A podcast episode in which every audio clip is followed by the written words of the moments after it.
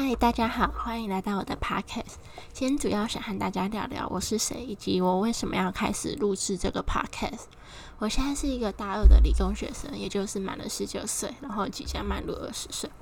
上大学这一年半以来，其实我觉得生活周遭发生了很多可能十八岁以前你不会想象你生活会发生过的事情。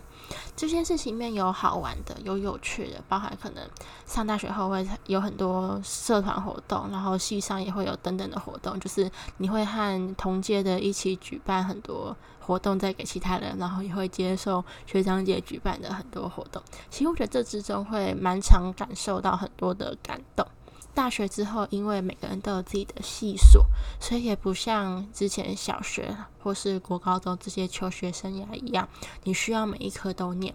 每个人可以专精于自己的，可能是自己的喜好或是自己的专长。但是在这之中，其实有一大块对我来说也是有点难过跟不好的吧，就是包含因为我是离开家里到外地来读书。所以蛮大一块是我和可能以前的朋友渐渐的生疏了，然后又因为我自己个性的关系，我很难在一个新环境里面马上就敞开心房，跟每个人变成好朋友，然后什么好闺蜜之类的。所以有一段时间，其实我是蛮孤单的，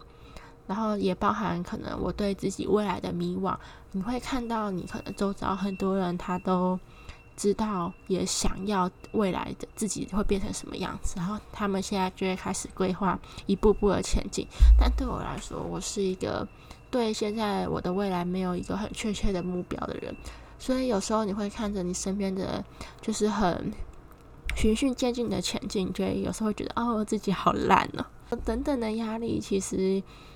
压得我也有点喘不过气来。所以其实我现在也是在接受学校智商中心定期的。智商吧，然后这些故事如果之后有兴趣，可以再慢慢分享。我想开始录制 podcast，其实有一个很大的原因，就是因为我很喜欢说话，然后也很喜欢听其他人分享他们自己的故事，还有自己的经验。然后突然有一天，我就觉得，哎，其实我觉得我也发生过蛮多事情的，然后我也有一些纠结的过程。其实好像可以把这些都说出来，也许可以给有相同困扰的人一些参考。那以上大致上就是一些简单的自我介绍。